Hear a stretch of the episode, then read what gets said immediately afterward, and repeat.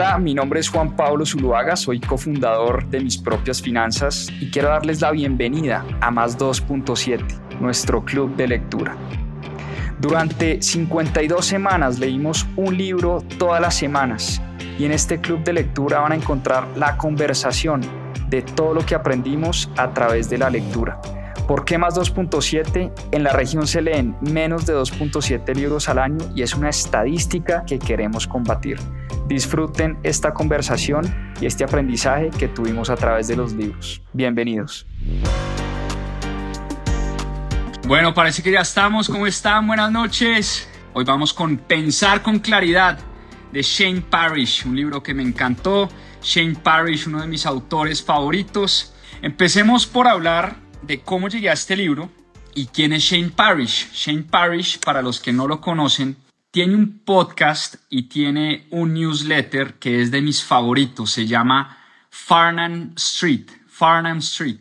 Farnham Street haciendo alusión de esa calle donde queda Berkshire Hathaway, la empresa insignia de Warren Buffett. Eh, Shane Parrish, eh, por si no sabían, es un ex espía del Servicio de Inteligencia canadiense. Shane Parrish, el autor de este libro, es canadiense ex espía, trabajó en la inteligencia canadiense por muchos años y como les digo es el fundador de ese blog, de ese newsletter llamado Farnham Street, que a mí me fascina, lo recomiendo muchísimo, me encanta, por si no lo han leído nunca, por favor léanlo, que es espectacular. Y además tiene un podcast muy bueno, se llama The Knowledge Project, The Knowledge Project, el podcast de Shane Parrish, donde entrevista a grandes inversionistas, grandes personajes Em, y trata obviamente eh, de hablar de temas bien importantes sobre desarrollo personal y desarrollo humano. Bueno, muy bien. Entremos de una vez en materia de qué se trata este libro. Pensar con claridad. Para los que me están preguntando cuál es el libro de hoy, em, está ahí. Pensar con claridad de Shane Parrish, este es el autor. Y el newsletter, se los voy a escribir acá, se llama Farnham Street. Bueno, muy bien. ¿Qué dice, qué nos dice Shane Parrish en este libro? ¿Qué nos trata de proponer Shane Parrish en este libro de Pensar con Claridad? Dice Shane Parrish, dice el autor de este libro, que el buen juicio, pensar con claridad, es difícil, es difícil de, de alimentar, cuesta, nos cuesta trabajo, pero el mal juicio, pensar con poca claridad, tener mal juicio a la hora de tomar decisiones, nos puede costar una fortuna. Ahora, ¿por qué nos cuesta tanto a los seres humanos pensar con claridad? Pensar bien. En general a todos nos cuesta mucho pensar y tener esa claridad mental. Y dice el autor que hay unos instintos, estamos construidos biológicamente con ciertos instintos que conspiran contra ese buen juicio y contra el uso de la razón. Y tus condiciones predeterminadas, todos tenemos unas condiciones predeterminadas, unas condiciones biológicas predeterminadas que nos impulsan a reaccionar sin razonar, que nos impulsan a vivir de manera inconsciente en lugar de manera deliberada, como quisiéramos realmente vivir nuestra vida. Y curiosamente, hace dos semanas, cuando estuvimos hablando de Joe Dispensa, hablamos mucho del subconsciente y cómo el subconsciente controla nuestras vidas. Nuevamente Shane Parrish nos dice que el subconsciente controla nuestros pensamientos y nuestros comportamientos y el subconsciente hace que no podamos elegir realmente lo que deberíamos hacer y cómo deberíamos pensar. ¿Te ha pasado, por ejemplo, que les hago una pregunta abierta, les ha pasado que a veces sienten que actúan en piloto automático? A mí me pasa todo el tiempo. A veces hago cosas que ni siquiera las pienso actúo de manera automática y eso, dice Shane Parrish, muchas veces es o el ego actuando o el subconsciente actuando y no somos nosotros tomando el control de nuestra vida. Por ejemplo, un ejemplo que me, me llegó como al, al corazón y, y me puso a pensar bastante. A veces no elegimos conscientemente que lo que queremos en la vida es dinero y estatus a costa de pasar más tiempo eh, de calidad con nuestra familia. Muchas veces ni siquiera, o sea, difícilmente uno diría, no, es que por tener más dinero, por tener más estatus, voy a dejar de pasar más tiempo de calidad con mi familia. Pero después nos damos cuenta o te das cuenta un día que has pasado demasiado tiempo trabajando y tratando de conseguir ese dinero y ese estatus y que estás sacrificando el tiempo de las personas que más quieres en tu vida y las personas que más te importan en tu vida. Eso, por ejemplo, es un piloto automático. A veces ni siquiera lo pensamos conscientemente que tratando de conseguir dinero y estatus, lo que hacemos es sacrificar el tiempo valioso con las personas que más amamos y las personas que más, que más queremos.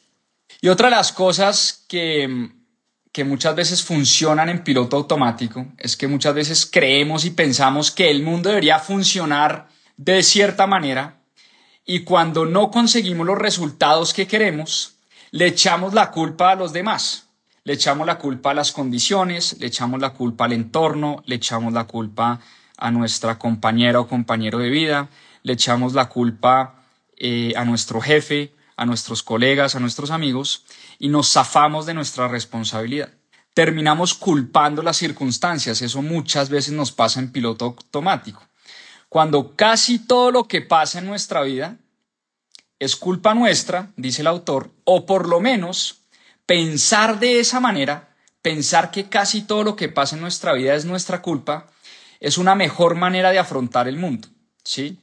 Entonces, como les decía, el autor nos dice que todos venimos con unas condiciones predeterminadas. Son condiciones incluso biológicas, son, partes de la, son parte de la naturaleza humana y esas condiciones predeterminadas no nos dejan pensar con claridad.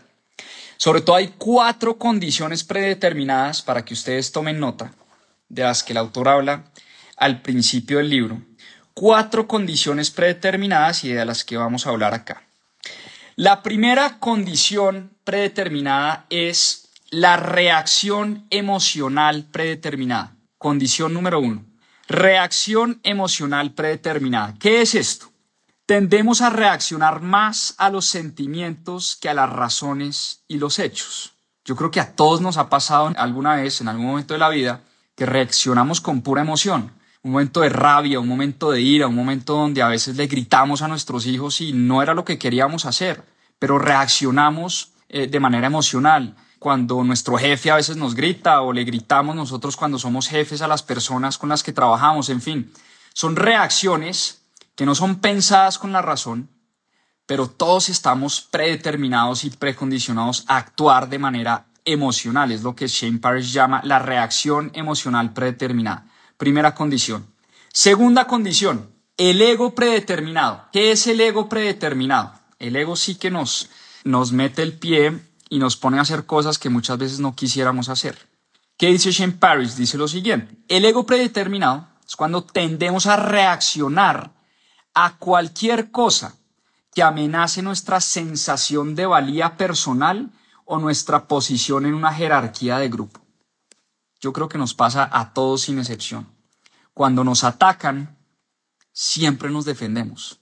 Cuando atacan nuestro ego, cuando nos dan donde más nos duele, cuando nos dicen que somos malos, que somos indisciplinados, que somos irresponsables, que somos lo que sea, siempre, siempre, siempre tendemos a reaccionar a cualquier cosa que amenace, que amenace nuestra sensación de valía. Es decir, cada vez que sentimos, nos sentimos amenazados o que no valemos lo suficiente, reaccionamos de forma inconsciente.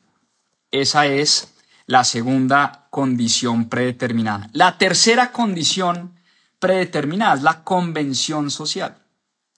¿Qué es la convención social? tendemos a ajustarnos a las normas del grupo social al que pertenecemos.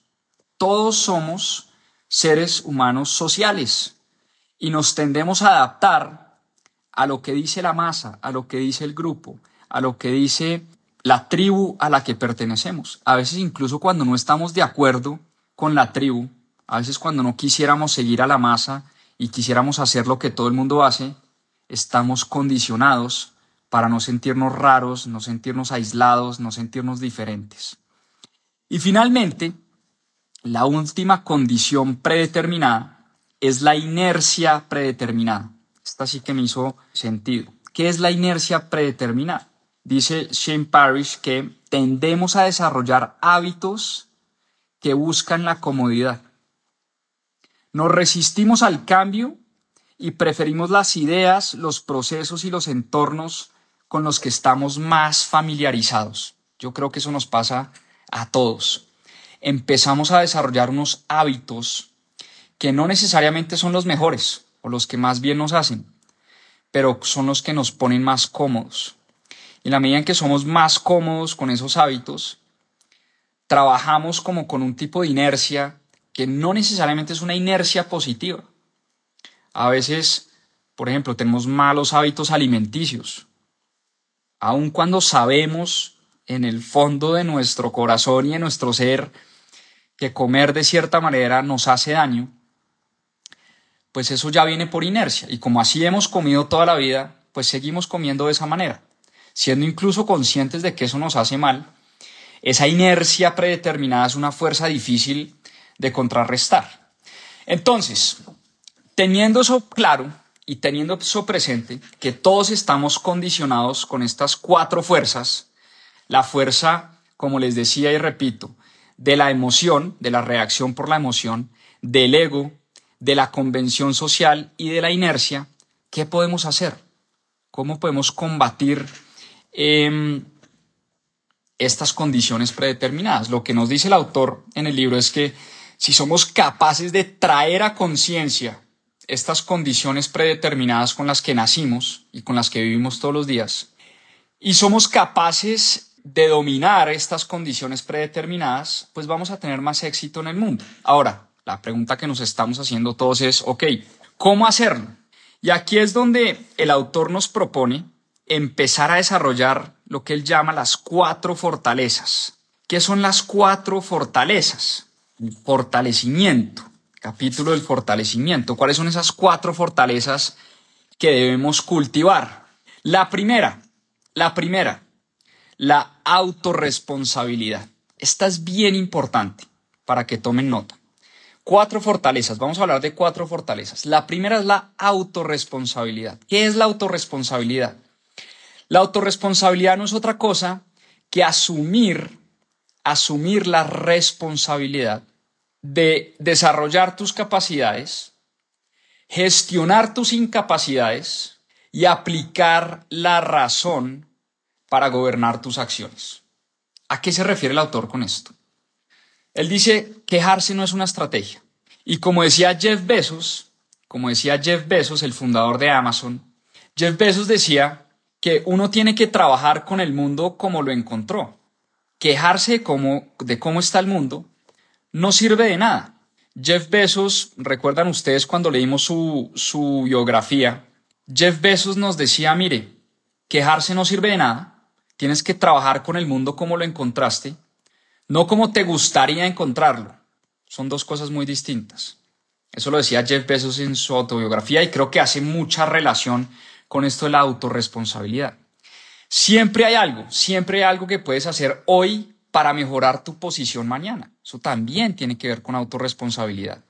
¿Qué podemos hacer hoy para mejorar ese dolor que tenemos? Y lo podemos hacer mañana, empezando mañana. Y el autor cuenta una historia que me causó mucho impacto. Él tenía un jefe muy duro, él, recuerden que era un espía eh, del gobierno eh, canadiense y trabajaba para el Ministerio pues, de Defensa, para los militares en Canadá.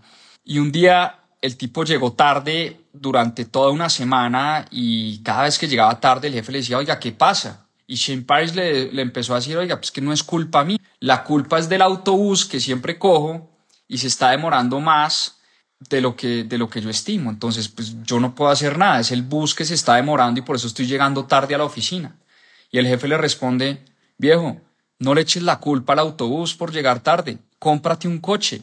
Y así terminó la conversación. O sea, en otras palabras, es como, no me importa lo que me está diciendo, no me importa de quién es la culpa, la culpa es suya.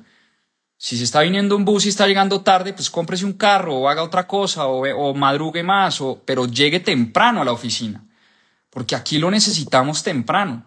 Y eso es parte de la responsabilidad y por eso esa historia, desde ese momento, eh, a Shane Parrish le cambió la percepción de que, ok, muchas de las cosas que pasan en mi vida son mi culpa. Ahora, que sea tu culpa o no, eso da igual, igual sigue siendo tu responsabilidad. Y el camino, dice el autor, el camino para ser excepcional empieza cuando decides ser responsable de tus acciones independientemente de tu situación. Independiente de tu situación. Enfocarse en el siguiente movimiento, en lo siguiente que puedes hacer. En vez de cómo has llegado hasta acá, enfocarte qué tienes que hacer de aquí en adelante para mejorar. ¿Qué importa lo que ya hicimos? Como dice el reggaetón, lo pasado pisado, ¿no? Ahora, hay que aprender de los errores del pasado, pero también al final, ok, ¿qué importa lo que hemos hecho? Lo que importa es qué pasa de aquí en adelante. Y ahí es donde la autorresponsabilidad se vuelve tan importante. Entonces, enfócate en hacer las cosas distintas, porque si llegaste hasta acá y no estás contento o contenta con lo que tienes hoy, eso es una reflexión muy profunda que nos tenemos que hacer. Si no estamos contentos con nuestra salud, si no estamos contentos con nuestras finanzas, si no estamos contentos con nuestras relaciones, si no estamos contentos en el trabajo, ¿qué podemos hacer distinto? Si nuestras finanzas andan mal, si no ahorramos, si no invertimos, si no gastamos lo que, lo que tendríamos que gastar, si no estamos ganando lo que queremos ganar, ¿qué podemos hacer distinto a partir de mañana? Esa es la autorresponsabilidad de la que hace de la que habla, perdón, Shane Parrish, como les decía, quejarse jamás será una buena solución. Jamás será una buena solución. La autorresponsabilidad es la fortaleza de darse cuenta que aunque uno no lo controla todo, que aunque uno no lo controla todo, por lo menos hay una cosa que sí controlamos y es cómo reaccionamos a las cosas que nos pasan. Eso es de las cosas más difíciles que hay. Saber reaccionar a las cosas que nos pasan las cosas difíciles que hay, pero es parte de esa autorresponsabilidad. Entonces, primera fortaleza, clarísima, la autorresponsabilidad, para que la anoten ahí. Segunda fortaleza que tenemos que empezar a desarrollar si queremos pensar con claridad, el autoconocimiento. ¿Qué es el autoconocimiento? El autoconocimiento empieza, dice el autor, por conocer tus propias fortalezas y debilidades, saber para qué eres bueno y para qué eres malo, saber qué eres capaz de hacer y qué no eres capaz de hacer. ¿Por qué el autoconocimiento es tan importante en la vida? Dice el autor. Porque a veces nos dedicamos a jugar juegos que no sabemos jugar, para los que no estamos preparados y no solo eso, jugamos juegos que otras personas juegan mucho mejor que nosotros. Entonces, cuando empezamos a jugar un juego, y llámese esto el juego de la vida, el juego del dinero, el juego del matrimonio, el juego de la amistad, el juego del trabajo, ¿no? A eso es a lo que me refiero con juegos. Cuando jugamos juegos donde no conocemos las reglas, no somos buenos, pero además hay gente que juega mucho mejor que nosotros, estamos destinados a perder. Y obviamente no queremos jugar juegos en los que estamos destinados a perder. Entonces, como decía, también parte del autoconocimiento es darse cuenta que lo único que podemos gestionar es cómo reaccionamos a las cosas que nos pasan, como lo mencionamos ahorita, pero también hay que ser consciente de, ok, ¿cuáles son mis fortalezas? ¿Dónde puedo aportar yo más valor? ¿Cuáles son mis debilidades? Ahora, no quiere decir que porque tengo debilidades no las pueda trabajar, pero ser consciente de las debilidades lo que me permite es trabajar en esas debilidades. Segunda fortaleza, el autoconocimiento. Tercera fortaleza, para que tomen nota. Tercera fortaleza, el autocontrol. Esta es bien importante, bien difícil también de dominar. El autocontrol. ¿Y qué es el autocontrol? Dominar tus miedos, tus deseos y tus emociones. Dominar tus miedos, tus deseos y tus emociones. Todos tenemos miedo, sin excepción. Ahora, el miedo puede ser un catalizador, como puede ser también lo que nos impida llegar lejos y lo que nos impida tomar decisiones claras. Todos tenemos deseos y todos tenemos emociones. Ahora, las emociones bien gestionadas también pueden ser o nos pueden impulsar a lograr grandes cosas en la vida. Las emociones mal manejadas de manera inconsciente nos lleva por lugares donde no queremos. Entonces, para tener éxito en la vida, dice el autor, hay que desarrollar el autocontrol para hacer lo que sea necesario, lo que sea necesario, ojo con esto, Al margen de si te gusta hacerlo o no. Esto me gustó bastante. Al margen de si nos gusta hacerlo o no. Eso es una frase poderosísima. Eso es tener autocontrol. Por ejemplo, puede que no me guste levantarme temprano todos los días. Me cuesta muchísimo. Es horrible. A nadie le gusta que le suene el despertador, no estar calientico en las cobijas y tenerse que parar de la cama. Pero al margen de que eso nos guste o no, sabemos que eso es lo que tenemos que hacer. Y eso de alguna forma es fomentar el autocontrol. Así no nos guste, fomentamos el autocontrol. Y la persistencia y la rutina sobre todo. La rutina, que a veces uno, de hecho la, la palabra rutina tiene una connotación negativa, como no, eso se volvió muy rutinario. Cuando las cosas se vuelven rutinarias, es decir, cuando las hacemos de, las hacemos de manera sostenida, las cosas buenas y positivas, las hacemos de manera sostenida, eso tiene un efecto compuesto muy potente. Entonces, la persistencia y la rutina es lo que te va a hacer avanzar hasta conseguir tus resultados. Es cuando hacemos las cosas que de pronto no nos gusta hacer, pero si las hacemos de manera repetida y consistente, las cosas buenas y las cosas que nos suman en la vida, eso puede tener unos efectos muy poderosos.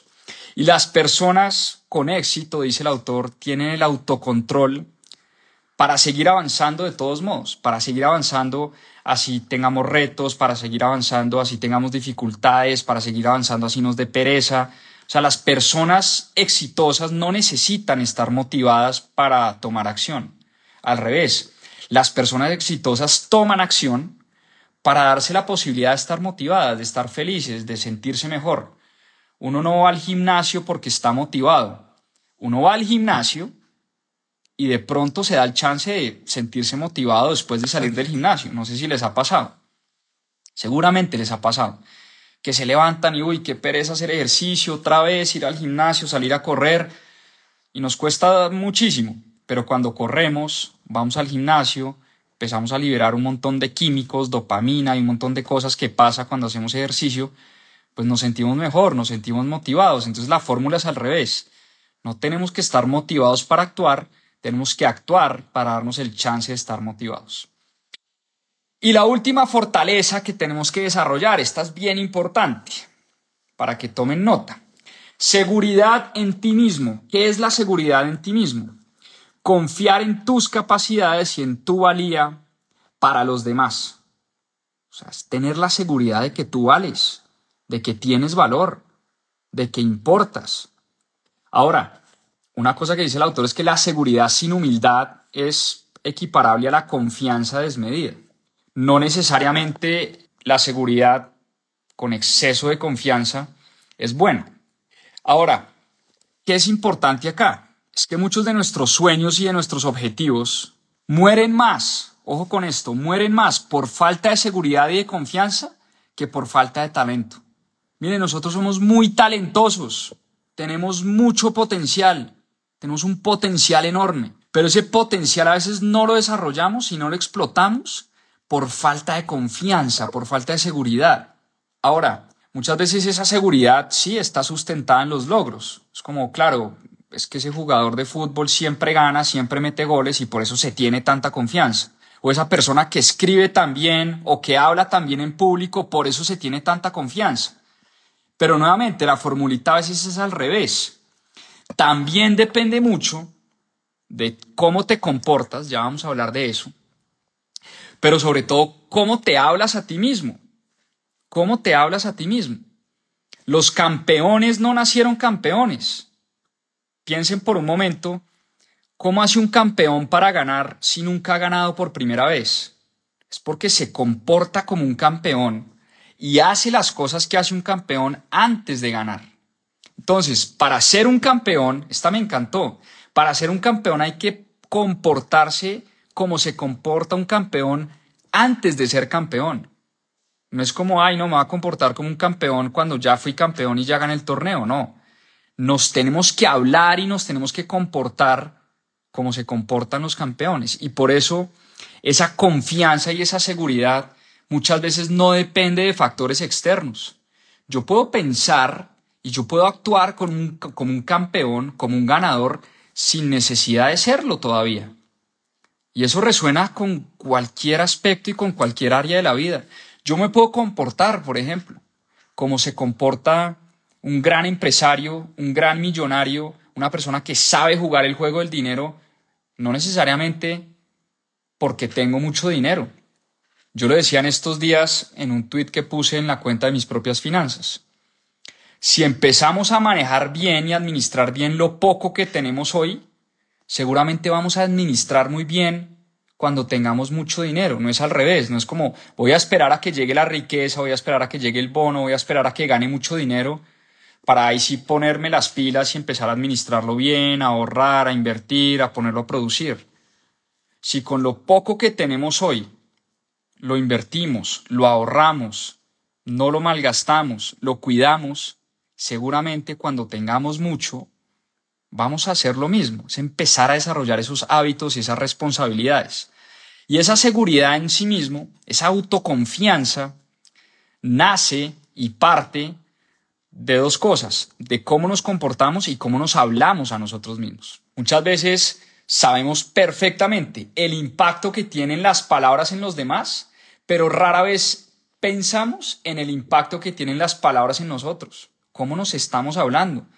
Cuando uno dice, soy un vago, soy un bruto, eh, no sé hacer nada, uno no le diría eso a la esposa, a los hijos, a los mejores amigos, jamás. Tú a tu hijo nunca le dirías, eres un bruto, no sirves para nada, no sabes hacer nada.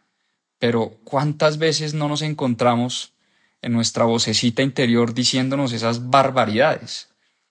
Soy una bestia, soy un bruto, soy un animal, no sirvo para nada, eh, no me concentro, no tengo foco, no tengo disciplina, ¿no? Entonces nos hablamos muy mal, pero esas palabras tienen mucho impacto. Ahora, una vez empezamos a desarrollar esas fortalezas, tenemos que determinar cuáles son los estándares con los que queremos vivir. Y volvamos a los campeones. Los campeones no crean los estándares de la excelencia, los estándares de la excelencia son los que crean a los campeones. Es al revés. Los campeones se comportan, como lo dijimos ahorita, se comportan como campeones antes de ser campeones, antes de ser campeones. Los campeones tienen un estándar de rendimiento y de excelencia ganador antes de alcanzar la victoria. ¿Sí? El filósofo em, Epícteto, que es uno de los filósofos del estoicismo, recuerden ustedes Epícteto, Séneca, Marco Aurelio, el estoicismo, Epícteto decía, si cofraternizas con alguien cubierto de suciedad, voy a leer la frase exacta, que está por acá, aquí tengo anotada la página.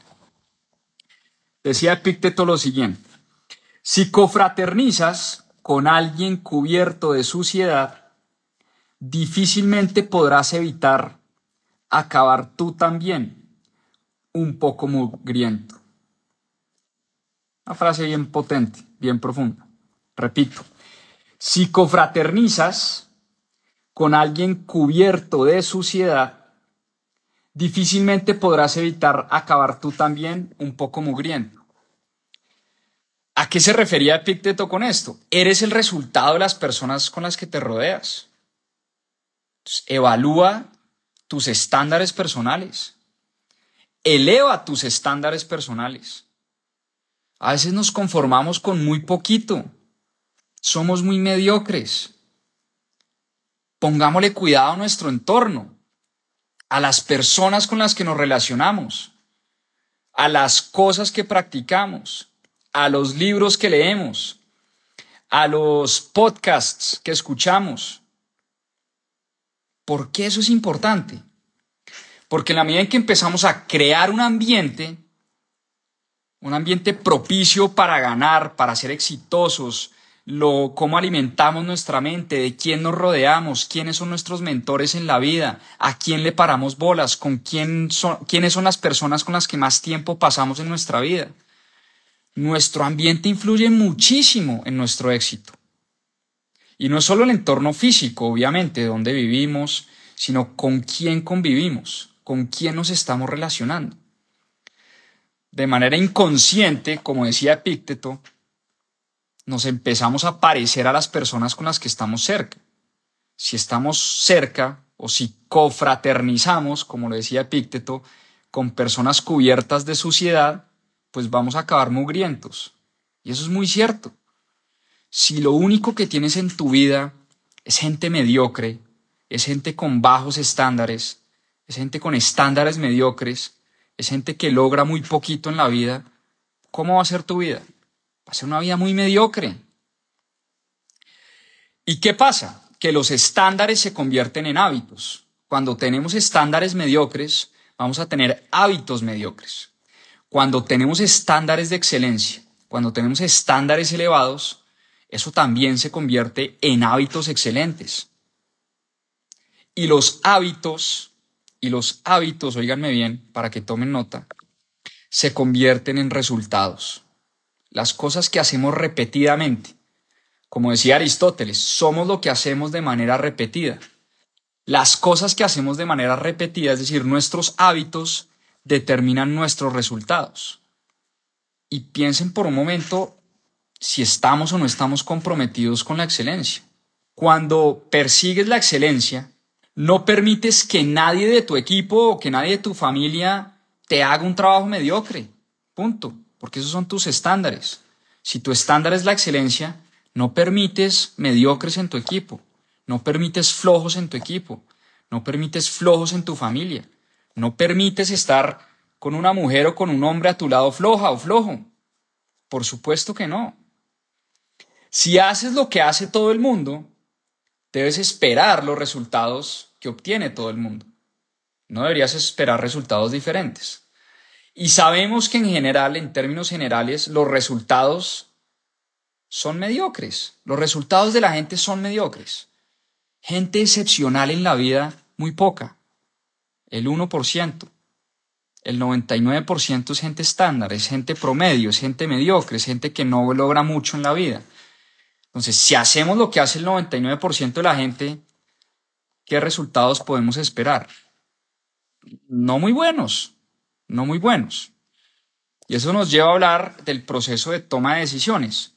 Y es un proceso que Shane Parrish, el autor del libro, lo define en cinco pasos, cinco pasos muy concretos. El primer paso es definir el problema, tener claro cuál es nuestro problema. El segundo paso es explorar las posibilidades de solución a ese problema y evaluar las opciones de ese problema. El tercer paso, evaluar qué opciones tenemos. Exploramos las posibilidades y con base en esas posibilidades evaluamos qué opciones tenemos. Y siempre vamos a tener opciones. El paso número cuarto es sacar conclusiones. Ok, ya definí mi problema, ya exploré mis posibilidades, ya evalué las opciones que tengo, tengo que sacar una conclusión. Y el paso número cinco es el más importante, es tomar acción, ejecutar, ejecutar. Y fíjense que aquí Shane Parrish nos envía un mensaje muy importante y es, en la claridad está el poder. Si sabes cuál es tu problema, sabes cómo atacar ese problema. Si tienes claro para dónde vas, sabes cómo llegar allá. Pero cuando nos ponemos objetivos muy vagos, muy a 10.000 pies de altura, cuando no somos claros con nuestros problemas, nuestros objetivos, nuestras metas, cualquier rumbo nos sirve, cualquier ruta nos sirve. Y por eso no obtenemos los resultados que queremos si no sabes qué es lo que quieres conseguir, difícilmente vas a llegar a una buena solución, difícilmente vas a pensar con claridad. Piensa, por ejemplo, en los costos de oportunidad. Esto es algo bien importante. Los costos de oportunidad, los costos de actuar y de no actuar. Toda actuación, toda acción tiene un costo de oportunidad. Y les doy un ejemplo. Em, no sé, trasnochar porque decidimos trabajar más, de pronto eso nos hace pues más exitosos en nuestra empresa, pero eso tiene un costo, tiene un costo en nuestra salud, porque no dormimos bien. Todo es una balanza. Piensa siempre en lo que te estás perdiendo, en lo que estás dejando de ganar, porque toda acción y toda decisión necesariamente implica sacrificar otra cosa en tu vida. Eso es lo que llamamos el costo de oportunidad. Y finalmente, así hayan costos de oportunidad en la vida, lo único que mueve al mundo es la acción. Si no tomamos acción, nada va a pasar. Vamos a seguir en lo mismo. Nada va a cambiar en nuestra vida. Por eso la acción masiva es lo que mueve al mundo. Y al final, defines tu problema, evalúas las posibilidades y tomas acción. Concluyes y tomas acción. Porque si te quedas ahí, nos pasa lo que nos pasa a muchos y es el famoso análisis que genera parálisis. El exceso de análisis genera parálisis. Nos quedamos ahí pensando, pensando, pensando y nunca tomamos decisiones, nunca actuamos. ¿Sí? Y quiero cerrar este en vivo con una reflexión muy bonita que hace el autor sobre la felicidad, sobre los expertos en felicidad, qué es lo que realmente nos hace felices en la vida. Y cuenta el autor y habla el autor sobre un libro de un personaje llamado Carl Pilimer. Y Carl Pilimer escribió un libro que se llama Las 30 lecciones para vivir. 30 Lessons for Living. 30 Lessons for Living. Y Pilimer en ese libro escribe sobre las lecciones, se puso a estudiar a la gente longeva, a la gente que vivía muchos años, y a los viejos sabios. Carl Pilimer dice, miren, los viejos hay mucha sabiduría. Y se puso a estudiar a los viejos, a los sabios, y se puso a entrevistar a mucha gente de 80, 90 años y se puso a preguntarles a esas personas qué es lo que verdaderamente los hacía felices. Y un común denominador de lo que decían estas personas es que la vida es muy corta. Cuando estás a los 80, 90 años, sentiste que la vida se te pasó así. A veces cuando tienes 20 o 30 años, uno cree que va a vivir de por vida, uno se cree inmortal contrario a lo que piensan las personas de 80, 70, 80, 90 años que se ven ya hacia el final de su vida y dicen la vida se pasa demasiado rápido, la vida es muy corta. Ahora, Séneca, otro filósofo del estoicismo, decía, no es que tengamos mucho tiempo, no es que la vida sea muy corta, es que perdemos mucho tiempo. Perdón, no es que tengamos muy poco tiempo, no es que la vida sea muy corta, decía Séneca, la vida es larga. Lo que pasa es que la vida la gastamos en lo que no la deberíamos gastar. Perdemos mucho tiempo en cosas que no son importantes. Y por eso este autor le preguntó a los viejos, ok, ¿qué es lo importante en la vida? ¿Y saben qué respondieron estas personas de 80, 70, 80, 90 años ya hacia el final de sus carreras y de sus vidas? Decían lo siguiente, mire, primero, cosas importantes en la vida. Hablar mucho más seguido con las personas que más nos importan, con las personas que más amamos.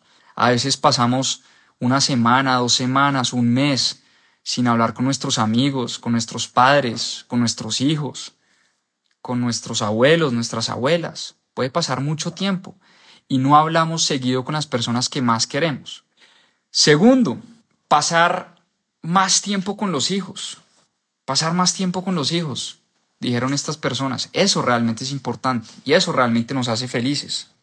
Tercero, disfrutar los placeres diarios en lugar de esperar a grandes cosas para ser felices. Disfrutar de las pequeñas cosas de la vida. No tenemos que esperar a que nos pasen cosas extraordinarias para ahí sí ser felices. Es como cuando monte mi gran empresa o cuando mi empresa salga a bolsa o cuando mi compañía valga mil millones de dólares o cuando consiga el amor de mi vida, ¿no? Esas son cosas grandes, pero lo que dicen estas personas es hay que disfrutar los placeres de la vida. Número cuatro, trabajar en algo que te guste. Pasamos mucho tiempo en la vida trabajando, muchas horas del día trabajando, para malgastarlas en algo que no nos gusta. Si no nos gusta nuestro trabajo, pues hay que empezar a movernos. Hay que empezar a hablar con gente, hay que empezar a mandar hojas de vida, hay que empezar a estudiar algo distinto, hay que movernos. No nos podemos quedar en un trabajo toda una vida sabiendo que pasamos 8 o 10 horas al día trabajando haciendo algo que no nos gusta. Y finalmente dicen estas personas que algo muy importante es elegir a tu pareja con cuidado. Elegir a esa pareja con la que vas a compartir el resto de tu vida. Eso es bien importante y eso tiene una correlación directa con nuestra felicidad. Ahora, ¿cuál es la lista de esas cosas que no importan tanto?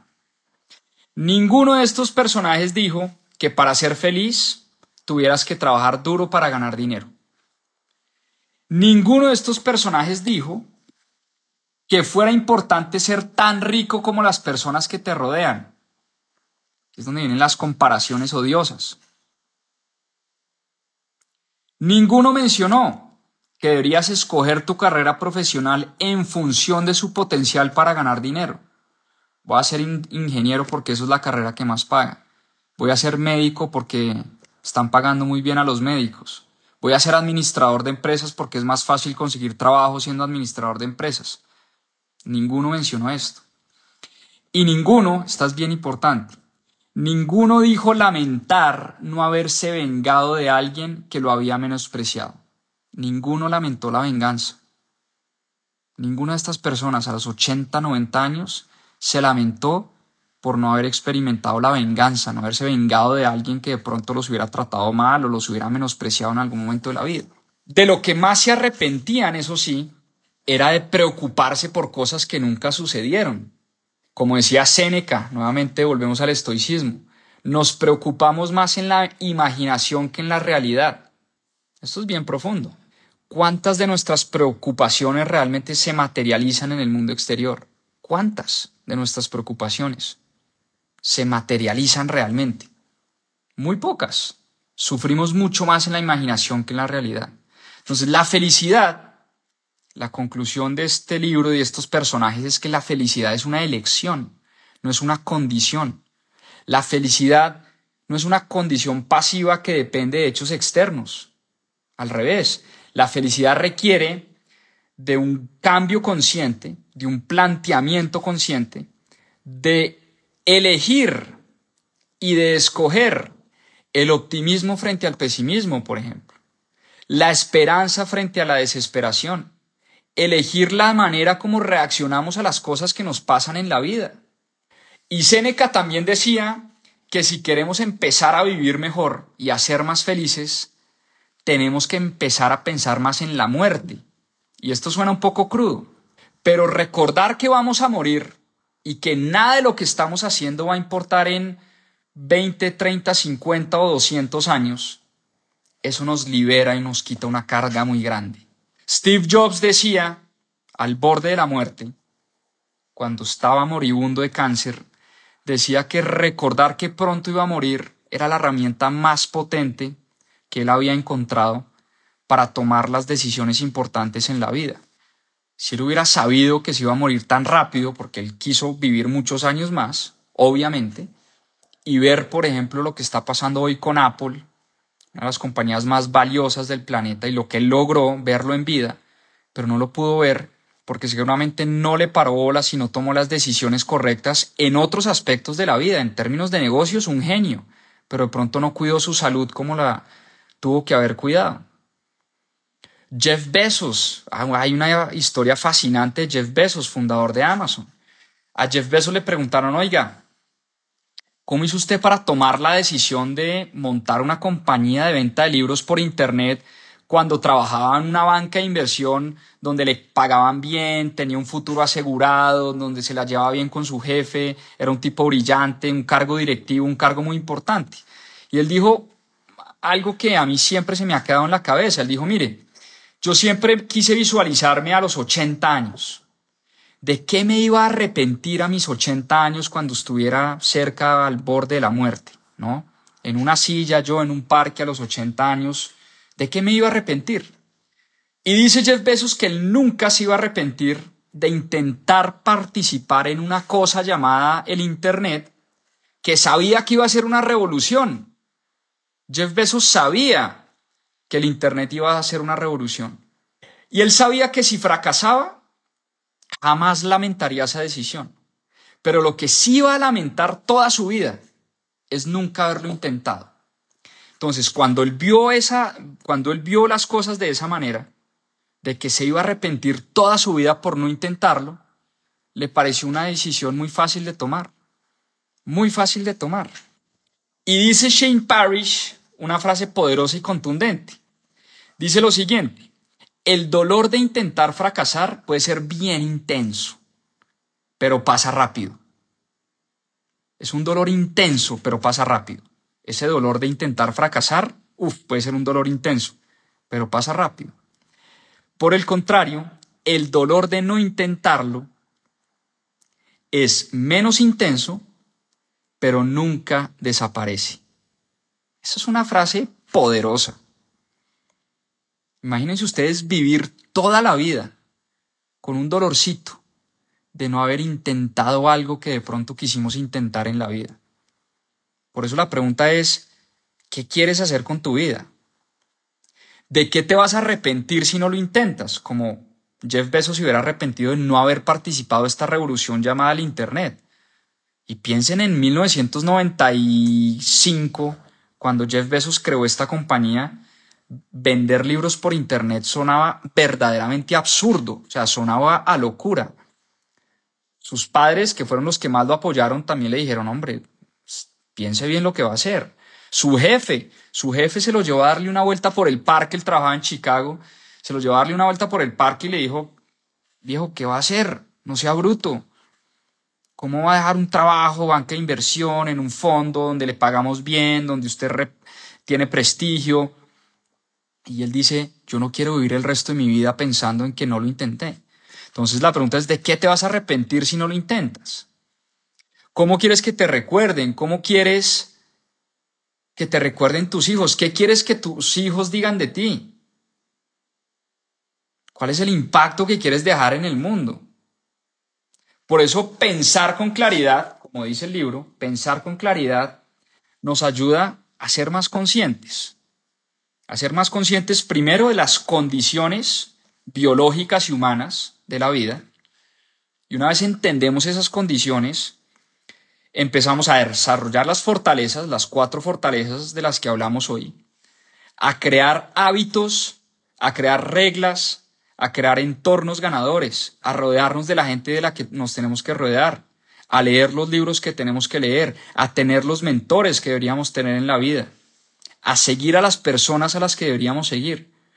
Cuando piensas con claridad, cuando piensas con claridad, empiezas a cultivar la autorresponsabilidad, la disciplina, la confianza en ti mismo. Y todo eso aumenta la probabilidad de que seas exitoso. Aumenta la probabilidad de conseguir lo que quieres. Eso es bien importante. Nadie te garantiza el éxito, nadie nos garantiza el éxito y nadie sabe qué va a pasar mañana. Es un poco la maravilla y la magia de la vida. No sabemos qué va a pasar mañana. Pero si hacemos lo que dice este libro, si pensamos con claridad, si desarrollamos las cuatro fortalezas que nos propone este libro, vamos a tener mayor probabilidad de éxito. Vamos a tener mayor probabilidad de éxito. Con ese mensaje los quería dejar. Espero les haya gustado. Espero obviamente lean el libro, sigan a Shane Parrish, lean su blog Farnham Street, oigan su podcast The Knowledge Project. Tiene unas entrevistas fascinantes. Y bueno, ahí vamos acumulando victorias. Vamos acumulando pequeñas victorias. Vimos el libro de Joe Dispensa la semana pasada Morgan Housel, Same as Ever, las cosas que nunca cambian. Fíjense que ahí vamos extrayendo las grandes lecciones de los libros. A veces no tenemos la posibilidad de conocer a estos personajes famosos, a Shane Parrish, a Morgan Housel, a Tony Robbins, a Joe Dispenza, pero a través de los libros sí podemos entender y saber cómo piensan estos personajes y cómo podemos copiar sus estrategias para que nos vaya mejor, para que tengamos una mejor vida. Con eso los dejo y contarles además que venimos trabajando en un programa espectacular. Se viene nuevamente de Cero Inversionista Élite, que es un programa que sacamos una vez en el año. Hace un año que no salimos con De Cero Inversionista Élite. Esta versión de, de Cero Inversionista Élite va a estar espectacular. Yo estoy emocionadísimo con lo que estamos construyendo. Finales de marzo, yo creo, no, segunda mitad de marzo, segunda semana de marzo, perdón, vamos a lanzar el programa nuevamente, nuevos cupos para de ser inversionista élite. Es un programa de inversiones del que ya tendrán noticias, pero ahí les cuento ahí, les hago el spoiler de la noticia. Lanzamos segunda semana de marzo el programa de ser inversionista, va a estar poderosísimo. Pero nada, los quería dejar con este mensaje, los quería dejar con este libro, Pensar con Claridad de Shane Parrish. Espero lo hayan disfrutado, espero tengan una gran semana. Espero la saquen del estadio. Vamos a sacarla del estadio esta semana. Vamos a pensar con claridad. Vamos a poner en práctica una o dos cositas que les haya resonado, una o dos cosas que pongamos en práctica esta semana. De eso se trata, de poner en práctica lo que aprendemos y poner en práctica lo que vamos leyendo. Les mando un fuertísimo abrazo, les deseo una gran semana y como decimos acá siempre, a seguir aprendiendo. Chao, chao, que descansen. Muchas gracias.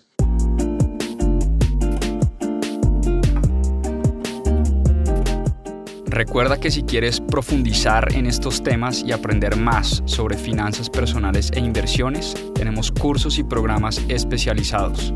Visita nuestra página web www.mispropiasfinanzas.com.